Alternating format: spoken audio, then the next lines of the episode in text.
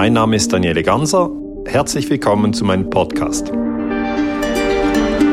Heute haben wir auf den Nachdenkzeiten Daniele Ganser zu Gast. Wir kennen uns äh, seit einer Veranstaltung von ihm in Landau im Jahre 2016. Und seitdem, weil das so gut und so schön war, duzen wir uns auch und das machen wir auch heute so. Daniele, ähm, ich freue mich wirklich auf dieses Gespräch.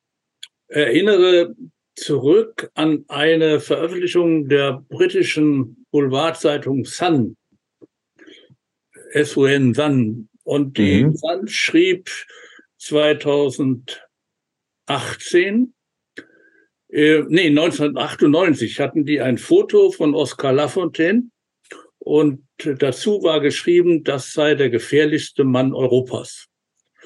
Und das könnte ich mir heute bei dir vorstellen.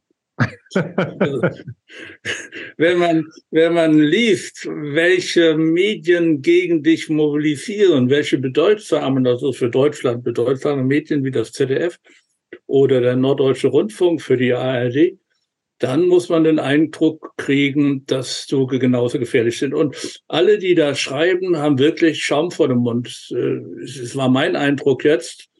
Ähm, ich wollte, wollte fragen als erstes, wie erklärst du dir diese Aggression?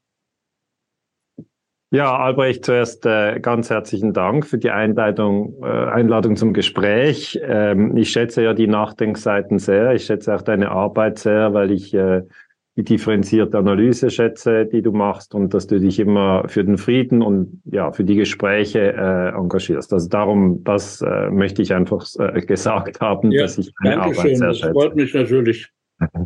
Und, und freut alle ähm, anderen, die da mitwirken. Also das ist ja. Ja, ich weiß. Ich, das ist für dich und dein Team natürlich. Ja. Ähm, warum ich so äh, angefeindet werde, ich glaube, weil ich sage, Deutschland sollte keine Panzer in die Ukraine liefern, Deutschland sollte sich neutral verhalten in diesem Ukraine-Krieg, weil ich auch sage, dieser Krieg hat nicht mit der russischen Invasion angefangen, die ich auch klar als illegal bezeichne. Putin hat kein Recht, in der Ukraine einzumarschieren.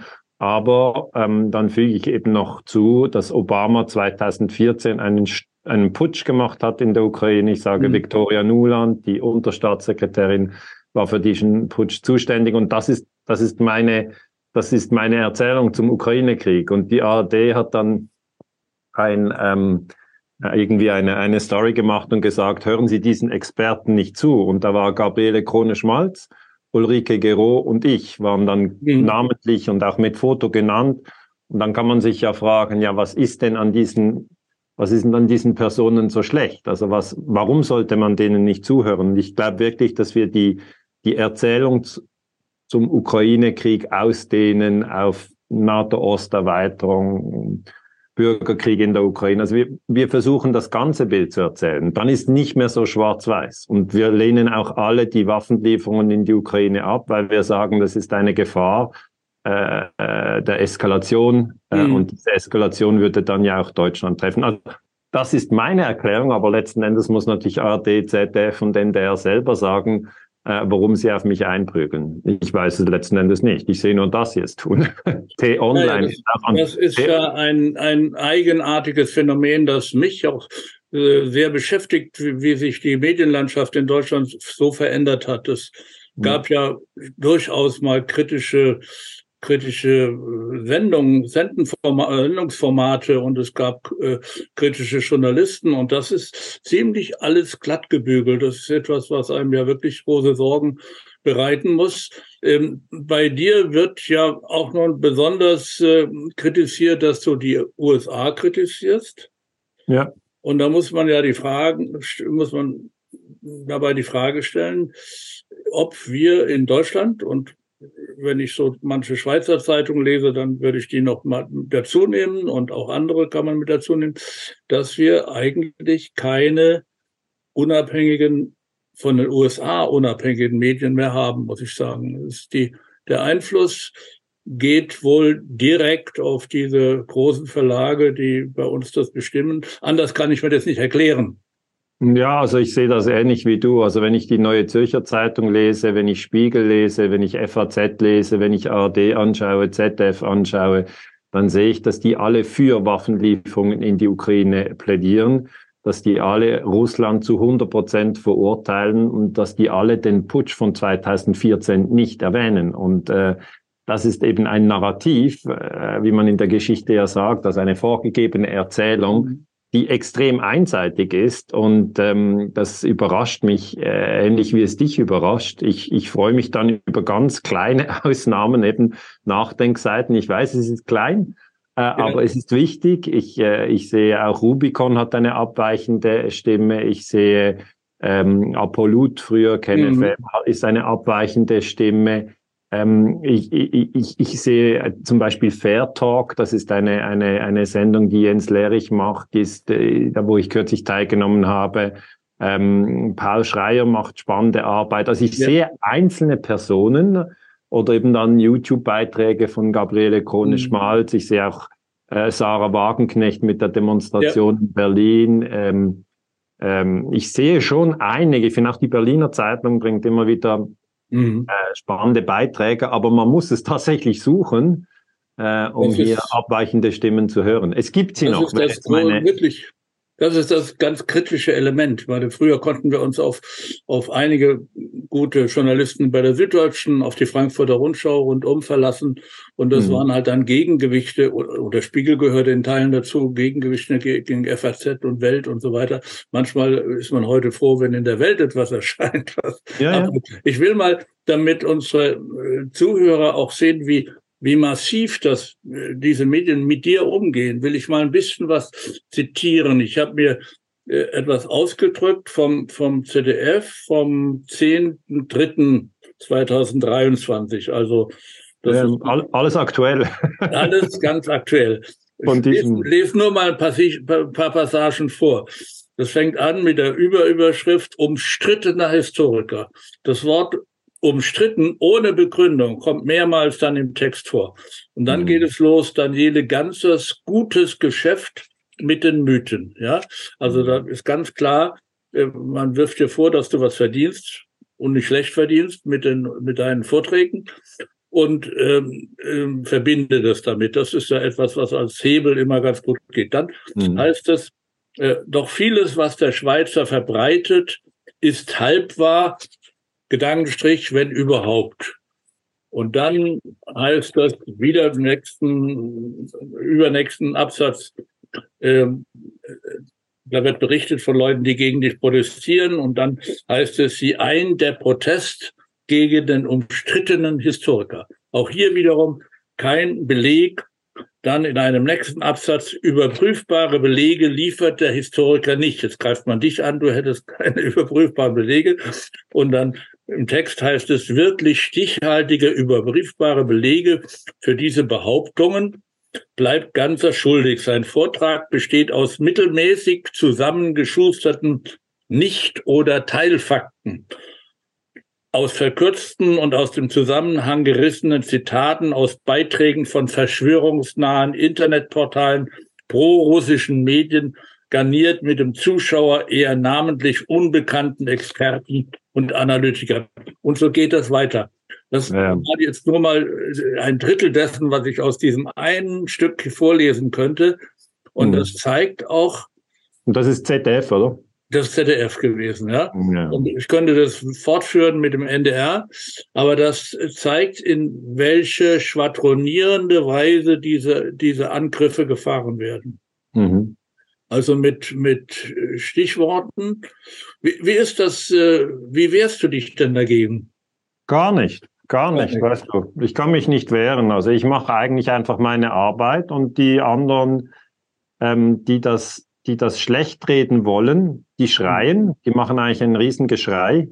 Ähm, und ich, ich schaue dann so auf, ich sehe das Geschrei, oder ich, ich lese das manchmal durch, aber manchmal lese ich das gar nicht mehr. Ja. Ich denke, ja gut, das lese ich gar nicht mehr. Aber den habe ich jetzt gekannt, den habe ich gekannt. Ja. Ich glaube, auch den vom NDR habe ich auch gekannt. Aber Nein, das ist, Das ist geschrieben von einem Journalisten, nicht etwa von Freiberufler, sondern einem Festangestellten aus Hannover. Ich habe mich mal erkundigt, was so jemand ungefähr verdient, weil der auch hier vom Geld ist. Der verdient seine rund 90 bis 100.000 Euro im Jahr. Äh, mhm. Und ist wirklich jemand, der da etabliert ist und sich auch noch oh, Historiker nennt. Ja, sind okay. wirklich das ist schon erstaunlich, ähm, wie aggressiv das ist und dass das von der Mitte der, der Medien kommt und nicht etwa von irgendwelchen Abseitigen. Nein, wie heißt denn der Kollege? Hast du das gesehen? Oder? Ja, das kann ich dir gleich sagen. Der heißt Oliver Deuker.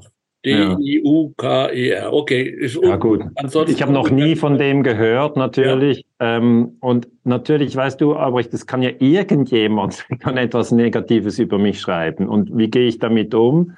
Ähm, zuerst denke ich, okay, gehört auch zur Menschheitsfamilie. Das mein Konzept ist ja, dass alle acht Milliarden Menschen in allen 193 Staaten zur Menschheitsfamilie gehören, egal ob sie reich oder arm sind, welche Religion sie auch immer befolgen und so, dass wir uns untereinander auch achten sollten, ähm, dass wir uns nicht töten sollten, dass wir uns mit Respekt begegnen sollten. Mhm. Es braucht nicht Liebe zu sein, aber Respekt wäre einfach Anstand und Respekt wäre das, was ich einfordere. Und dann sehe ich, okay, diese Person bringt mir überhaupt keinen Respekt gegenüber ähm, und er erzählt irgendwelche Dinge, die gar nicht stimmen. Mhm. Ähm, und es wäre für mich tatsächlich äh, anstrengend, ihm jetzt zu schreiben. Und das ist schon sagen, klar. Nein, nein, das, ich will das auch nicht vertiefen. Ich ja. wollte nur die, extrem, die extreme Tonlage halt mir hier mal darstellen, damit man weiß, um was es da geht. Und ähm, jetzt kommen wir mal zu den Konsequenzen. Die, diese Aggressivität hat ja Folgen. Man verweigert dir Hallen oder kündigt dir ja. Hallen, die schon vereinbart waren. Wie ist denn da die Lage insgesamt? Ja, also das ist wirklich das, was sehr mühsam war, weil ähm, also die Artikel, ja, die schreiben, was sie wollen und äh, die Leute, die zu meinen Vorträgen kommen, die wissen, dass das Lüge ist. Also die sind mhm. da nicht beeindruckt, die haben ein Buch von mir gelesen, die haben auf YouTube Vorträge von mir gehört ähm, und die wissen sehr wohl, dass ich sehr differenziert äh, Analysen äh, darlege und dass ich auch nicht verlange, dass ich jetzt alles richtig sehe. Ja, ich sage immer, es gibt immer verschiedene Perspektiven. Nur Nebenbemerkung, die werden übrigens sehr beleidigt von diesem Autor, auch deine Zuhörer. Ja, ja, klar. Die, die, die, eigentlich die Zeitungsartikel beleidigen mich und dann alle Leute, die zu meinen Vorträgen kommen und alle Leute, die meine Bücher kaufen. Also ich weiß auch nicht, äh, ich weiß auch nicht, wie, wie, die, wie die Journalisten ticken. Also dieser eine Journalist, keine Ahnung, aber ja, seine Verantwortung. Ich, ich sage immer, was Paul über Peter sagt, sagt mehr über Paul als über Peter. Also jeder gibt sich ja durch seine Sprache auch zu erkennen. Ja. Wie ähm, ist jetzt und, die Lage mit den, mit den Veranstaltungen? Ja, das hast du gefragt und das ist ein wichtiger Punkt. Äh, ich hatte einen Vortrag jetzt im letzten Monat in Dortmund und da hat der Bürgermeister versucht, äh, den Vortrag zu verhindern. Das ist ihm aber nicht gelungen. Ich habe den Vortrag gehalten. Also es, ähm, mhm. Die Geschichte hat ein gutes Ende genommen. Aber einfach nochmal, wenn ich darauf zurückblicke, das war so. In Dortmund gibt es die sogenannte Westfalenhalle. Ich weiß nicht, ob ja, du die kennst. Die kenn ich, ja. Okay, das ist eine große Halle. Ja, früher jeder SPD-Parteitag und da muss ich Okay, auch. Genau, das sind große, große bekannte Gebäude. Und der Bürgermeister, und das ist einfach sich zu merken, der heißt auch Westphal, wie die Halle. Konnte ich es mir gut merken, ähm, weil ich bin ja hier in, in der Nähe von Basel. Und äh, dann bekomme ich die Mitteilung, ja, Daniele, ähm, der, es gibt jetzt negative Presse. Und mhm. der Bürgermeister stützt sich auf die negative Presse und sagt, die Presse sagt ja, dass der ganz ein ganz schlimmer ist darum muss ich da äh, einschreiten und äh, den, den Vortrag ähm, verhindern. Und die Sache ist die, diese Halle gehört eben mehrheitlich der Stadt. Mhm. Und der Bürgermeister, und das ist eben, ich finde, ein großer Denkfehler, hat dann gedacht, ja, wenn sie mehrheitlich der Stadt gehört, dann gehört sie mir. Das ist so wie der König früher, mhm. dass er gedacht hat, ich äh, ich bin, ich bin eigentlich die wichtigste Person im Land, also l'état c'est moi, das war im Absolutismus seine Überlegung. Äh, wohingegen die Wahrheit ist, die Halle gehört den Bürgern, weil mit ihrem Steuergeld haben sie die Halle bezahlt. Und dann hat also der Herr Westphal, dieser Bürgermeister, hat Druck auf die Westfalenhalle GmbH gemacht, weil die Westfalenhalle GmbH, die vermietet die Halle. Aber natürlich, die, die Leute, die dort arbeiten, ja, wissen, sie sind, äh, sie sind angestellt. Ja, abhängig von ihm, ja. Abhängig, ja. Mhm. Und dann äh, war schon klar, dass diese Halle eigentlich gar nicht künden wollte, weil die hat, die haben ja immer Verträge mit, mit Menschen, die Konzerte machen, die, ja. die Referate machen, die einfach Veranstaltungen machen. Da ist immer das Datum, ist fix bekannt. Ich glaube, der Vortrag war am 27. März 2023. Und das macht man meistens so sechs Monate vorher ab. Ähm, und dann ist auch der Referent bekannt und der Titel des Vortrages eben, warum ist in der Ukraine ein Krieg ausgebrochen. Das heißt, die Halle hatte alle Daten und ich organisiere das ja nicht selber, sondern ich habe einen professionellen okay. Veranstalter, die NEMA GmbH, und die haben dann zusammen einen Vertrag, also die Westfalenhalle GmbH und die NEMA GmbH. Und die Leute kaufen dann Tickets, da waren 2000 Plätze und das war auch ausverkauft. Mhm. Ähm, und dann ist eigentlich alles schon gelaufen und dann kommt der Bürgermeister rein. Schon in einen ausverkauften Vortrag, wo die Halle schon zugesagt hat, ich habe zugesagt, die Leute, die kommen, mhm. das ist so wie, alles ist fix und dann springt der rein. Und dann denke ich wirklich, was ist denn das für ein Verständnis von Demokratie? Was ist das für ein Verständnis von Redefreiheit? Äh, und dann hat mein Veranstalter ähm, gesagt, gut, dann nehmen wir das zum Verwaltungsgericht, weil das Verwaltungsgericht ist ja zuständig, wenn es die Verwaltung betrifft. Und ja, ja das ist jetzt die Stadt Dortmund, das sind eindeutig staatliche Akteure. Und dann hat das Verwaltungsgericht gesagt, äh, Herr Bürgermeister, das geht auf keinen Fall. Lassen Sie Herr Ganson sprechen. Ja, es, ist, mhm. es, geht, es geht überhaupt keine Gefahr von dem Mann aus. Und was die Medien schreiben, das ist eigentlich nicht relevant. Ja. Also das mhm. Gericht hat sehr gut gearbeitet, da muss ich wirklich sagen, finde ich gut, ja. Die Gewaltenteilung mhm. funktioniert meiner Meinung nach in mhm. diesem Punkt in Deutschland.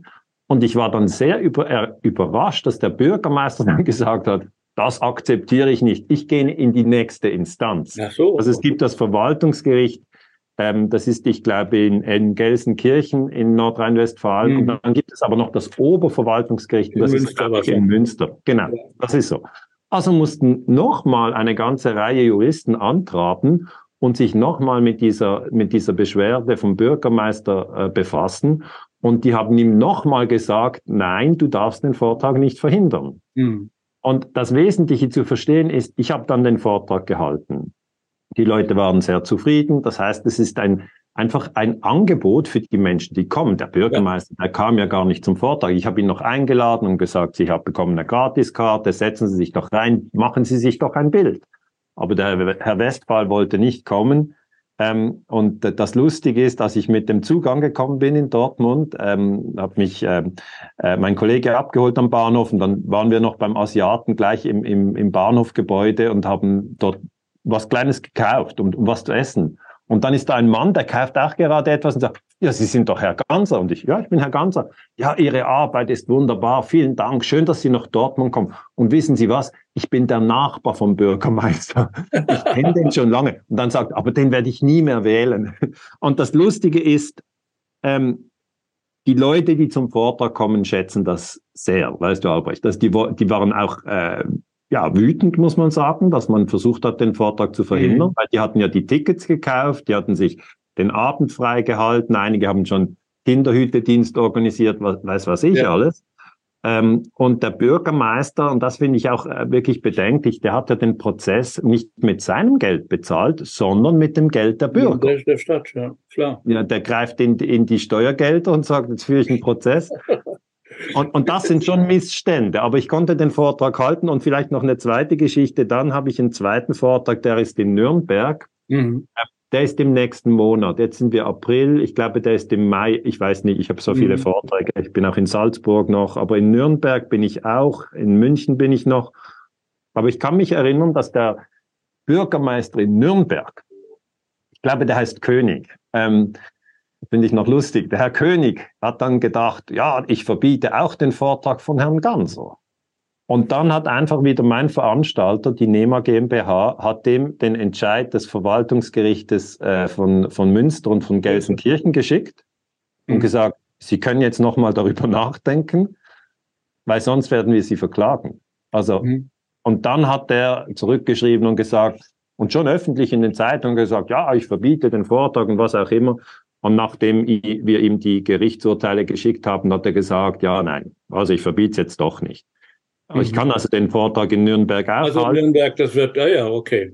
Also unter dem Strich, weißt du, ich gesprochen in Kiel, in Rostock, in Aachen, in Dortmund, in München werde ich sprechen, in, in, in Nürnberg. In, es, es sind so viele Vorträge, ich habe nicht mehr den Überblick.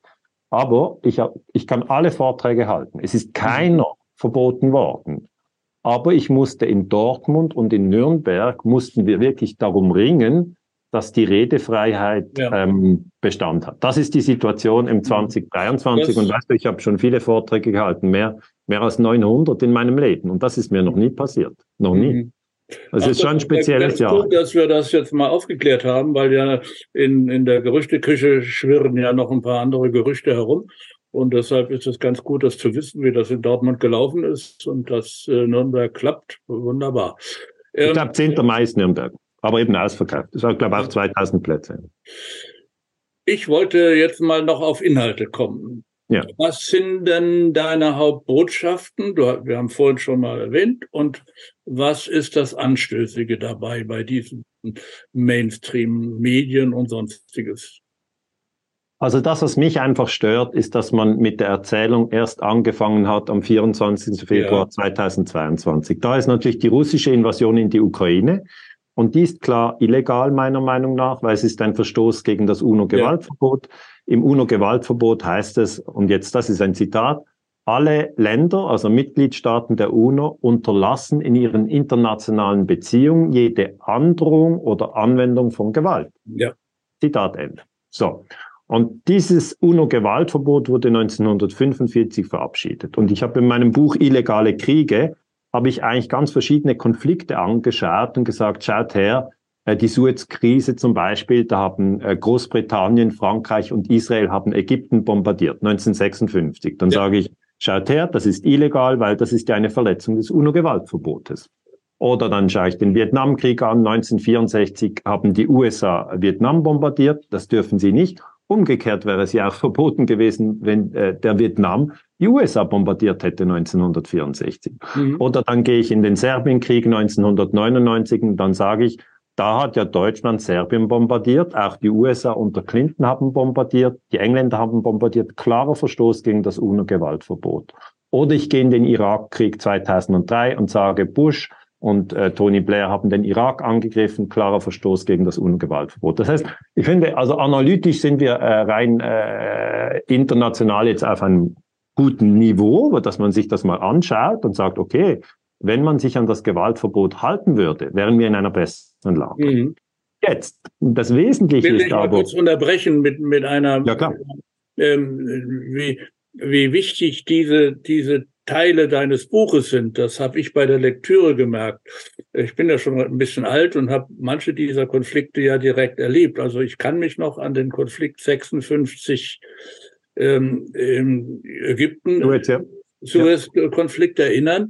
Und ja. da war deine, waren deine Texte dann für mich nachträglich eine große Hilfe zur Einordnung dessen, was ich ja als Jugendlicher erlebt habe damals. Ich war noch nicht so allzu alt damals. Ähm, das nur als Zwischenbemerkung. Ich wollte dich aber nicht unterbrechen, weil das interessant ist. Ja, nee, aber das freut mich. Also es freut mich natürlich ja. sehr. Äh, ich habe von verschiedenen das gehört, dass sie gesagt haben, auch ja, der Konflikt in Afghanistan, also Bundeswehrsoldaten, die eben in Afghanistan waren, haben nachgesagt, ja, plötzlich bin ich da so lange mit dem Flugzeug geflogen und es war einfach ein Befehl von der Regierung, wir als Soldaten, es gab ja keine Abstimmung in der Armee, wollen wir hinfahren oder nicht, oder? sondern mhm. es einfach geht ja. in den Hindukusch. Und dann habe ich auch eben im Buch dargelegt, ja, Deutschland darf nicht einfach in Afghanistan einfallen. Umgekehrt hätte ja Afghanistan auch nicht in Deutschland einfallen dürfen. Man darf nicht mit Soldaten einfach in ein anderes Land. Ja. Man darf es einfach nicht.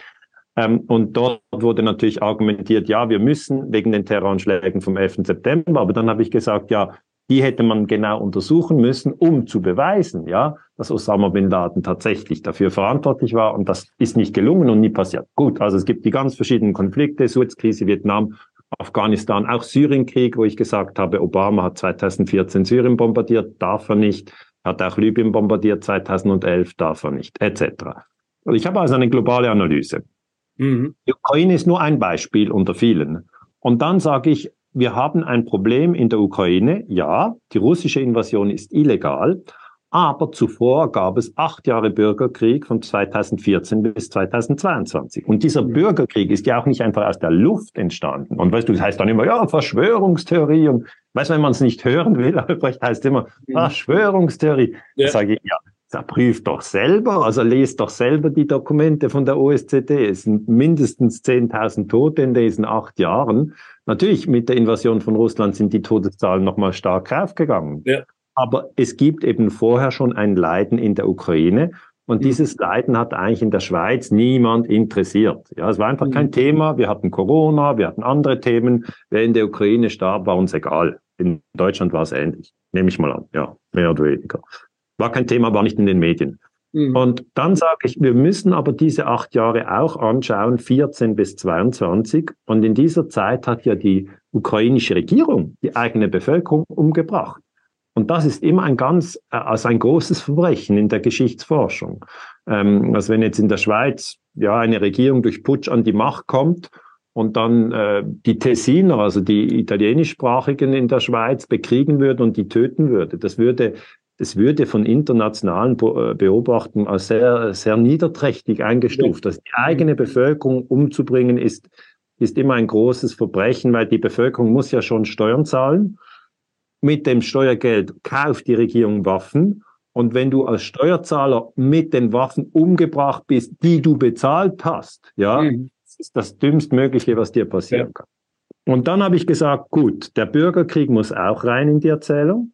Und da schreien schon alle auf, ARD, ZDF und so weiter. Ja, Bürgerkrieg hat es nicht gegeben. Schreiben Sie nicht so explizit, aber Sie, Sie sagen einfach, nein, das, das ist nicht wichtig. Wir fangen mit der russischen Invasion an. Und dann sage ich ja, aber vor dem Bürgerkrieg, da gab es den Putsch und da schreien sie richtig auf. Also da ja, schreien sie. Maidan ist ja richtig hoch gefeiert worden als große demokratische äh, Errungenschaft. Ja, das, ja. Genau. Und da sage ich, Moment, schaut doch an, auf dem Maidan sind Scharfschützen auf die Dächer und haben Polizisten und Demonstranten erschossen.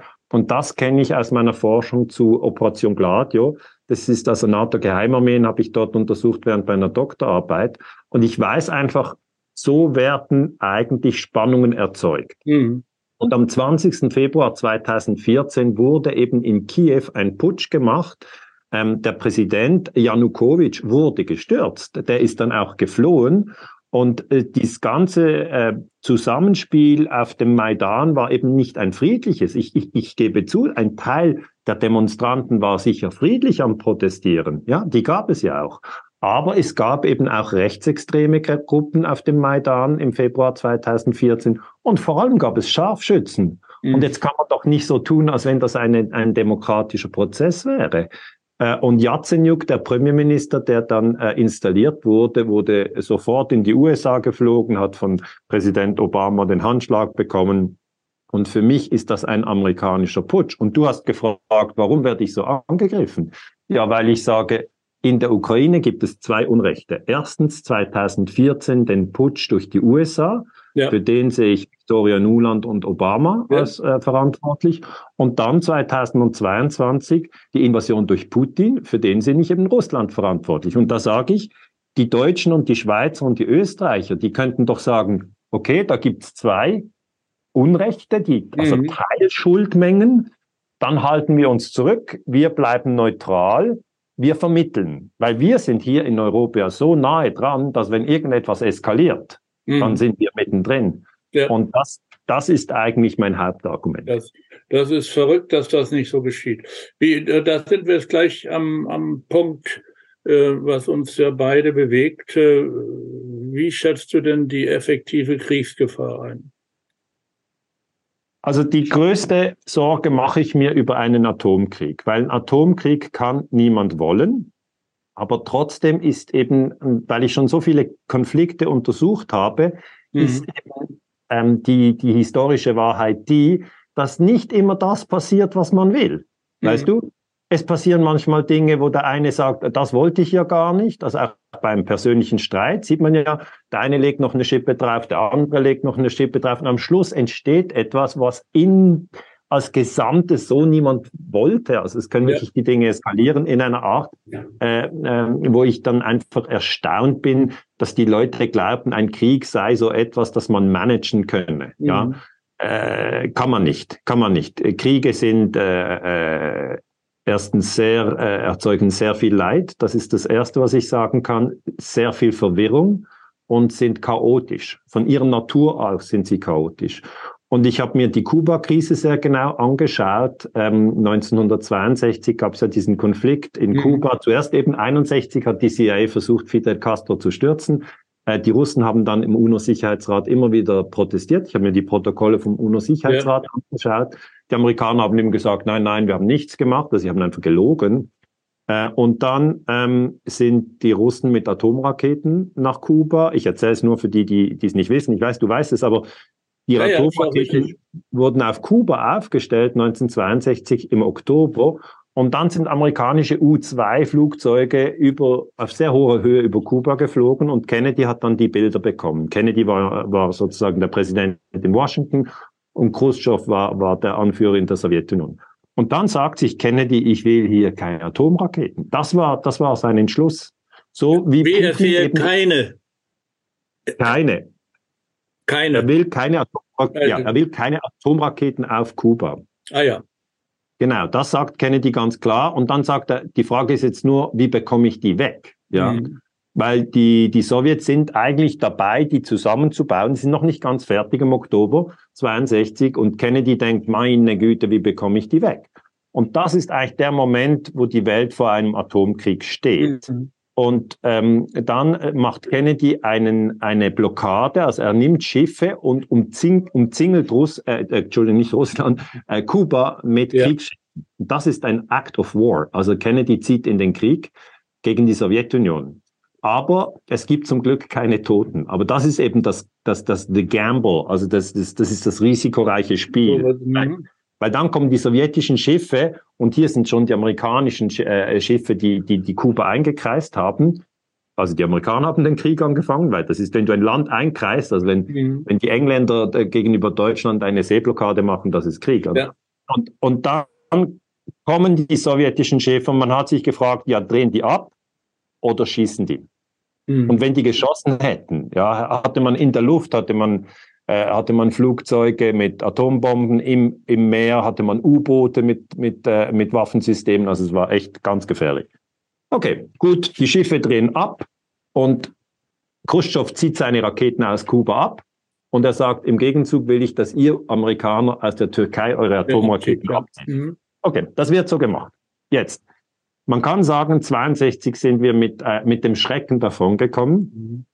Und dann haben sich die Generäle, die damals im Einsatz waren, auch die Außenminister und so weiter, die haben sich dann zehn Jahre später wieder getroffen, 72 und nochmal zehn Jahre später, wer dann alles noch überhaupt gelebt hat. Und das waren die Cuban Missile Crisis Conferences. Also das waren die Konferenzen der Männer, die damals, es waren vor allem Männer, vielleicht auch einige Frauen, aber es waren vor allem Männer, die als Akteure beteiligt waren. Und ich habe mir das alles durch. Also russische und amerikanische haben sich getroffen. Genau. Lustig nicht. Und, genau, ganz interessant, Albrecht. Und dann saßen sie über, gegenüber und dann hat der eine gesagt, ja, wir haben das gemacht, weil wir haben gedacht, ihr habt diesen Plan. Und dann sagen die anderen, ja nein, das ist ganz falsch. Wir hatten diesen Plan. Mhm. Und dann sagten die anderen, ah, extrem. Ja, wir hatten auch noch die Idee, zum Beispiel eine Invasion von Kuba zu machen. Und dann haben die Russen gesagt, ah, wir hatten aber lunar äh, taktische Atomraketen schon äh, dort äh, bei den Truppen stationiert. Also wir waren gar nicht darauf angewiesen, die anderen Raketen aufzustellen. Dann haben die amerikanischen Generäle gesagt, ah, wir haben nur darauf geachtet, wie ihr die Raketen aufstellt. Wir wussten nicht, dass sie auch taktische Atomraketen. Also weißt du, was ich erklären möchte ist, es ist nie so, dass eine Seite ganz versteht, was die andere Seite tut. Dass die Amerikaner verstehen nicht genau, was die Russen tun in der Ukraine und die Russen verstehen nicht genau, was die Amerikaner tun in Europa. Aber mhm. beide beobachten sich, weil für mich ist es ein Stellvertreterkrieg in der Ukraine zwischen Washington und Moskau. Mhm. Und das ist das Gefährliche. Und du hast mich gefragt, wie groß ist die Chance, Gefahr, dass das eben ja. eskaliert? Also ich glaube nicht, ähm, dass der amerikanische Präsident Joe Biden einen Atomkrieg will. Das, das will er nicht. Der will äh, wiedergewählt werden. Ja, im nächsten Jahr 24 sind ja Wahlen. Ähm, das ist eigentlich meistens der Machterhalt ist wichtiger als ein Atomkrieg. Also mhm. das würde ich jetzt mal so sagen. Und ich glaube auch nicht, dass der russische Präsident Wladimir Putin einen Atomkrieg will. Also die beiden wichtigsten Akteure, Biden und, und Putin, wollen eigentlich keinen Atomkrieg. Und ich glaube auch, dass Zelensky, der Präsident in der Ukraine, keinen Atomkrieg will. Aber trotzdem ist natürlich die Gefahr da, dass die Dinge eskalieren. Und darum sage ich mhm. immer, ey, lasst uns lieber jetzt Waffenstillstand machen, also wie die Inder zum Beispiel das fordern oder die Chinesen, ja.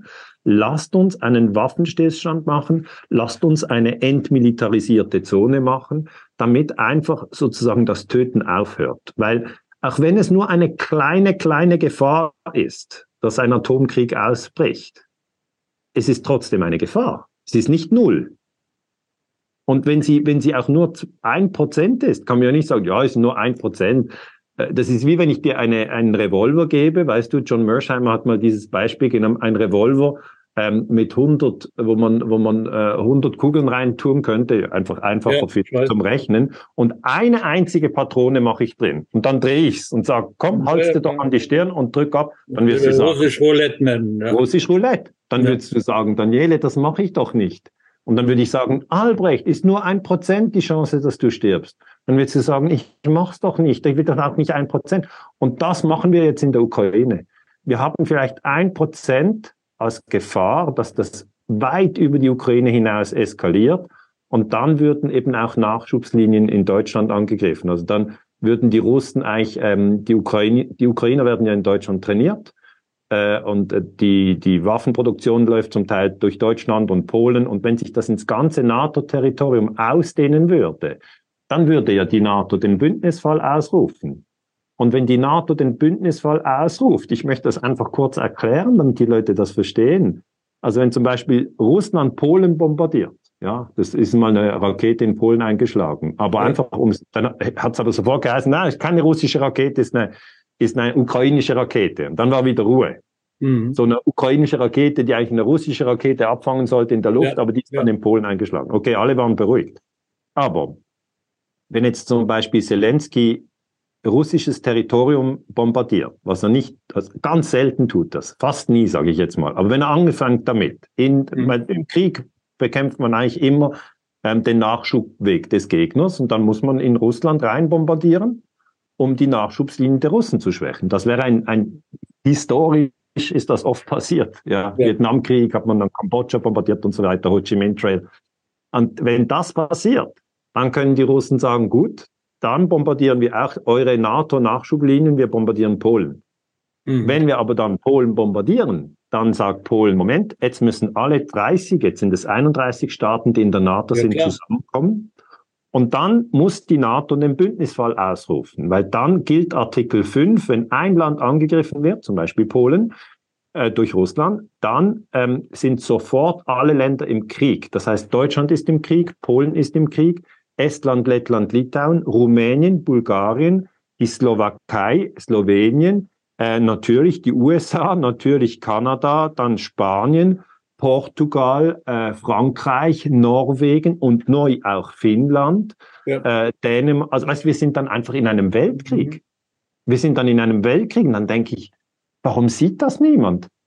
Das ist wie wenn die Kinder irgendwie an einem absolut tiefen Abgrund vorne dran so spielen, dann ist es doch klüger, wenn die Ämter kommen und sagen, Kinder, ihr könnt schon spielen, aber spielt lieber da drüben, weil mhm. wenn der Ball hier runterfällt und ihr den holen wollt, werdet ihr es nicht überleben. Mhm. Und ich sehe das einfach als Historiker. Ich, ich möchte aber auch nicht Angst schüren. Ich möchte wirklich sagen, es ist meiner Meinung nach ist die Gefahr von Atomkrieg klein, aber nicht null. Mhm. Und die zweite Gefahr von NATO-Bündnisfall sehe ich auch als klein, aber nicht null. Und weil sie nicht null ist, mache ich mich so stark für Friedensverhandlungen und sage, mhm. liefert keine Waffen mehr, äh, trefft euch für Gespräche. Das, das ist meine Meinung. Ja, ja, das ist, da, da spricht auch vieles für. Weißt du, also ich hätte ja nie, nie hätte ich mir vorstellen können, dass wir in eine Krisensituation, in eine, eine Krise hinein Waffen liefern, wir Deutschen. Hätte ich ja nie mehr denken können. Das ist wirklich auch für dich. Also, weißt nie du, bist vorstellen so, können. Bitte? Du bist ja so erfahren, also weißt du, du hast ein bisschen größeren Teil der Politik äh, überblickt, das hättest du dir wirklich auch nicht vorstellen können. Nee, hätte ich mir nicht vorstellen können. Ich hätte mir nicht vorstellen können, dass die Partei, der ich immer noch angehöre, die, die mal die Entspannungspolitik entworfen hat und durchgesetzt hat, umgesetzt hat, dass diese Partei jetzt den Kanzler stellt und diese Sprüche gegen, gegen, also richtig Sprüche gegen Russland in einer Weise betreibt, wie es äh, in der Nazizeit geschehen ist. Also, Aber darf ich dich etwas fragen, fragen Weil weil da bist du Zeitzeuge. Ich sage in meinen Vorträgen immer, ein Willy Brandt wäre nicht in den Krieg gegen Russland gezogen, ein Helmut Schmidt wäre nicht in den Krieg gegen Russland gezogen und auch ein Kohl wäre nicht in den Krieg gegen Russland gezogen, weil sie verstanden haben, dass ein Friede in Europa nur mit Russland und nicht gegen Russland möglich ist. Also das sage ich immer, aber ich habe ja. Du hast, hast du auch mit Recht. Also würdest du auch sagen, es ist so? gibt es auch viele Belege dafür. Äh, man, das, das war doch auch bei Helmut Schmidt und bei Kohl war es doch ein großes Bedürfnis, sich mit dem großen Land und den Völkern zu verständigen, gegen die man so viele und äh, schreckliche Kriege geführt hat. Und das ja. war das war wirklich ein großes Anliegen. Also jetzt rede ich mal über Helmut Kohl, der nicht meiner Partei angehörte. Ja, ja. Und, aber ich weiß von Willy Wimmer und anderen, äh, wie er in diesen Fragen gedacht hat. Und der war verläss ein verlässlicher äh, Friedensarbeiter sozusagen in dieser Frage. Und immer deshalb auch, weil der und Brandt und Schmidt ja immer wirklich noch im Hintergrund hatten, was da mit Russland geschehen ist. So wie. Ja, die hatten sozusagen die Erinnerung an den Zweiten Weltkrieg, war meiner Meinung nach bei Ihnen so ähm, tief präsent, dass dieses Nie wieder Krieg war nicht nur einfach eine Parole, sondern ja. wie ich es verstehe, war vom Herzen und vom Kopf her ernst gemeint. Ja, ja, und diese Parole, Daniele, die, nie wieder Krieg, das, das ist auch etwas, was sich furchtbar verändert hat. Diese Kriege, diese Parole nie wieder Krieg war ja in Deutschland wirklich mehrheitsfähig. Ja. Ja, also ich erzähle mal kurz zwischendurch, was, was, was mal wahlentscheidend war. 1980 äh, hatten wir den Einmal 79 im Dezember den Einmarsch der Sowjetunion in Afghanistan. Ja. Und das war ja die Zeit der Umsetzung der Entspannungspolitik von 1969 mit dem Moskau, äh, mit dem der Rede Willy Brandts Regierungserklärung 1970 Moskauer Vertrag und so weiter. Also in dieser Phase zehn Jahre später waren wir immer noch in der Umsetzung begriffen. Da gab es Schwierigkeiten mit der DDR und so weiter und so fort, aber insgesamt die Linie galt. Und dann marschieren die Russen oder die Sowjetunion in Afghanistan ein. Und da hat Strauß, damals Franz, äh, CSU-Vorsitzender, Franz Josef Strauß, äh, irgendwo war der in Washington oder was getönt, so jetzt, das ist aber das Ende der Entspannungspolitik. Jetzt hört's auf mit diesem Gerede von Brandt und so weiter und Scheel und, und Schmidt. Und da, da war ja Brandt nicht mehr dran, sondern war ja Schmidt dran 1980. Und ja. dann, dann, wollte er, wollte er wirklich, und wir standen massiv unter Druck. Ich war damals Leiter der Planungsabteilung im Bundeskanzleramt. Und dann mhm. haben wir ganz schnell eine Umfrage gemacht, nicht weil wir meinten, wir bräuchten eine Umfrage, um, um richtige Politik zu entwerfen, sondern weil wir wussten, dass man zur Durchsetzung vielleicht eine Umfrage braucht. Und diese Umfrage ergab, dass die Deutschen in ihrer überwiegenden Mehrheit für die Fortsetzung der Entspannungspolitik und des Dialogs mit der Sowjetunion sind. Das war deshalb wichtig, deshalb wichtig, weil der angeblich so große Entspannungspolitiker Genscher schon wackelte. Mhm. Der hat schon mit CDU, CSU gekungelt, um einen Regierungswechsel hinzukriegen. Und dann hat Und wir sind jetzt, wir sind im, im Jahr 1980. 80. Also die Invasion 1980. ist Dezember 79, oder? Ja, und jetzt sind wir im Frühjahr 1980. Da wackelte Genscher in der in sozialliberalen Koalition. Und wir haben diese Umfrage gemacht, die war eindeutig, die haben wir dem Schmidt dann vorgelegt, verbunden mit dem dringenden Rat, äh, jetzt die nächste Landtagswahl in Nordrhein-Westfalen am 11. Mai oder 4. Mai, weiß ich nicht mehr, zu nutzen, um diesen Landtagswahlkampf zu einem Plebiscit über die Entspannungspolitik, über den Frieden mit der Sowjetunion zu machen. Ja. haben diese nordrhein-westfälischen Sozialdemokraten damals eine Anzeige eingeschaltet, da stand drüber nie wieder Krieg. Mhm. Und darunter waren 49 Kriegerwitwen, jeweils mit ihrer persönlichen Bemerkung zu ihrer ja. Erfahrung mit dem Krieg. Und das hat der SPD in NRW die absolute Mehrheit gebracht.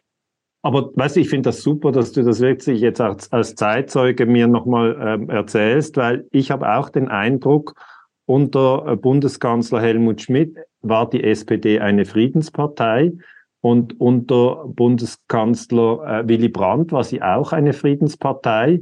Aber jetzt unter Bundeskanzler Olaf Scholz ist sie eine Kriegspartei, und die Grünen sind für mich jetzt olivgrün. Und weißt ja. du, ich finde, das ist vom, vom ganzen Rebranding ist das für die Menschen schon schwierig. Ja. Weil ich, ich sage mir immer, ja, was will denn, was will denn die normale deutsche grüne Wählerin? Ja, und die will, ich habe das Gefühl, einen breiteren Fahrradstreifen. Ja, die will doch keinen Krieg mit Russland oder ja. was will der normale deutsche SPD-Wähler? Ich glaube, der will, dass die, die Kluft zwischen arm und reich, dass die halt nicht zu groß wird. Das habe ich so aus verschiedenen Umfragen. Also das ist in der, in der Tat eine revolutionäre Veränderung in Deutschland. Und die ist aus meiner Sicht Teil der Kriegsgefahr. Mhm. Weil die Hemmungen ge äh, geschwunden sind. Ich sage nicht, dass sie weggefallen sind, aber die Hemmungen gegen kriegischere Auseinandersetzungen sind sehr gefallen. Hinzu kommt, dass ja die heute entscheidenden Personen den letzten, den Zweiten Weltkrieg nicht erlebt haben und, genau. auch, und auch nicht ihre Väter und Großväter hatten, die ihnen davon erzählt haben. Ja, ja das ist alles so ein bisschen weit weg. Ich ja. habe es noch erlebt. Ich habe brennende Städte erlebt in meiner mhm. Region. Ich wohnte in Heidelberg oder Nähe von Heidelberg und Mannheim brannte, Pforzheim brannte, äh, Bruchsal brannte, Heilbronn brannte, Würzburg, Samann, alles ja am Nachthimmel. Und das ist eine, eine meinungsprägende Erfahrung, die man macht. Und das haben die heute nicht. Das mache ich nicht. Vergisst man nie, oder? Das kann man gar nie vergessen, wenn man Krieg ja, so erlebt. Genau. Und heute dann wird man auch sagen, wir brauchen das nicht mehr. Und das mal ist, deshalb ist man sehr viel leichter bereit zu sagen, na ja, gut, wenn das ist ja weit weg und so weiter, ja. Und die können sich dann nicht so richtig vorstellen, wie nah uns das hier treffen kann. Also, das ist auch mein Eindruck. Also weißt du, Albrecht, ich habe auch diesen Eindruck, dass eigentlich eine Annalena Baerbock oder die, die reden da so daher, ja, wir liefern Leopardpanzer und ja. dann besiegen wir Putin. Äh, da denke ich immer, Leute, die Russen haben im Zweiten Weltkrieg 27 Millionen Menschen verloren. Also auch wenn man jetzt 100 oder was auch immer Panzer liefert, äh, werden die sich nicht zurückziehen und sagen, okay, da kommen 100 Panzer, sondern wenn ich, ich, ich lese ja immer beide mhm. äh, beide Gruppen und ich sehe eben schon, dass die Russen das als einen existenziellen Konflikt ansehen, dass sie sagen, wir müssen unbedingt ja, ja. eigentlich äh, diesen Konflikt gewinnen und die NATO ja, macht auch eigentlich einen Eindruck, wo sie sagt, wir müssen unbedingt gewinnen. Und wenn beide Seiten, ja, wenn beide Seiten sagen, wir müssen unbedingt, das ist natürlich der Gift für die Verhandlungen. Ja, das ist, das ist genau wie du sagst, das ist ein gewaltiges Risiko. Also, ja. und du, du siehst ja, wie, wie sehr diese Kriegstreiber dr daran dran sind. Siehst du daran, wie oft sie zum Beispiel in deutschen Medien schreiben, dass der Westen am Gewinnen ist. Ja? Das schreiben sie aber jeden Tag. Ja, das gut. schreiben Sie jeden Tag. Ja, gut. ja, das ist aber doch äh, erstaunlich, dass man, dass man meint, dass man gewinnen. Jetzt geht's also dann los, geht's, äh, kommt die große Offensive. Das wird überhaupt nicht mehr in Gänsefüßchen gesetzt oder gar kein Fragezeichen dahinter, sondern die große äh, Offensive und da haben wir jetzt auch neue Drohnen, eigene Drohnen. Da mache ich dich übrigens darauf aufmerksam. Da haben wir heute, habe ich heute drüber geschrieben, heute früh schon, dass schon vor Jahren genau das, was du vorhin gesagt hast. Die, die, da ist äh, dokumentiert worden, dass die Ukraine mit ihrer Drohne äh, in, in der Ostukraine eingegriffen hat 2016. Also ja. das ist, ist sogar jetzt dokumentiert vom ZDF gestern Abend im Heute-Journal. Okay, aber man, man äh, übersieht völlig, welches Risiko auch ein Gewinn des Westens dann darstellt. Ja, was machen denn die Russen dann? Genau, also das ist ja etwas, was ich finde, was die meisten überhaupt nicht überlegt haben. Die, was ich in der westlichen Narrativ würde mich interessieren, wie du das siehst. Was man so sagt, ist, ja, Zelensky ist ja der Präsident der Ukraine. Ähm, die Ukraine hat die Krim verloren 2014 und jetzt haben sie Donetsk und Luhansk verloren, also den Donbass, dann Saporischschja und Cherson. Das heißt, quadratkilometermäßig von 2014 mhm. bis heute ist die Ukraine kleiner geworden. Das ist auch offensichtlich so und ich verstehe auch die Ukrainer, wenn die sagen, ja, unser Land ist kleiner geworden, das geht ja nicht. Aber dann sage ich, ja, ist aber auch kleiner geworden, weil ihr einen Putsch gemacht habt, ja. Mhm. Also der Putsch 2014 war der primäre Grund, dass die Krim sich abgespalten ja, und die, hat. Und die Nichteinhaltung der Versprechen, dass die russische Sprache im Osten weiter gelten darf und so weiter. Genau. Und weißt du, Albrecht, das kann ich nachvollziehen, weil wir hier in der Schweiz haben wir Deutsch ähm, also Basel und Zürich mhm. und Bern und Luzern spricht mir Deutsch, Schweizerdeutsch. Äh, dann haben wir Französisch in Genf und Lausanne und Fribourg. Und dann haben wir in Lugano und Bellinzona haben wir Italienisch. Wir haben noch Rätoromanisch ja. ganz wenig, aber ich bin in Lugano geboren. Das heißt, ich, ich gehöre eigentlich einer Sprachminderheit an. Posso anche parlare l'italiano, però in italiano adesso non possiamo fare la comunicazione. Aber ich sage einfach, ich kann Italienisch. Und wenn mhm. jetzt in der Schweiz, ich sag's dir nur, um das ein bisschen zu verstehen, was in der Ukraine läuft. Wenn der Schweiz ein Putsch passiert in Bern und dann verbietet die Regierung dass die italienische Sprache, ja, dann kannst du sicher sein, dass die Tessiner nicht sagen würden, ah ja, es ist halt verboten, ah ja, jetzt sprechen wir alle Deutsch oder Französisch. Erstens können die Tessiner gar nicht so gut Deutsch und Französisch und zweitens äh, würden sie das als kulturelle äh, ja, Okkupation betrachten. Ja, und das wissen viele Leute gar. Und es käme dann auch zum Bürgerkrieg in der mhm. Schweiz. Ja. Und wir hatten in der Schweiz im 19. Jahrhundert sind die Katholiken und die Protestanten aufeinander losgegangen, haben sich umgebracht. Das heißt, ich sage, wir haben ja in Europa schon sehr, sehr viel Erfahrung mit Krieg. Weißt du, ja. irgendwie Erster Weltkrieg, Zweiter Weltkrieg, dann die ganzen Religionskriege. Wir, wir haben eigentlich alles durch, ja. Und dann sage ich, wir müssen doch jetzt nicht in der Ukraine meiner Meinung nach dem Amerikaner folgen, weil die USA wirklich eigentlich die äh, Nation sind, die diesen Ukraine-Krieg sehr, sehr anheizen. Sie haben den Putsch gemacht, sie haben meiner Meinung nach die Nord Stream Pipelines gesprengt, kann man auch lange darüber diskutieren, aber ich glaube, Simon Hirsch hat das richtig ja. nachgelegt.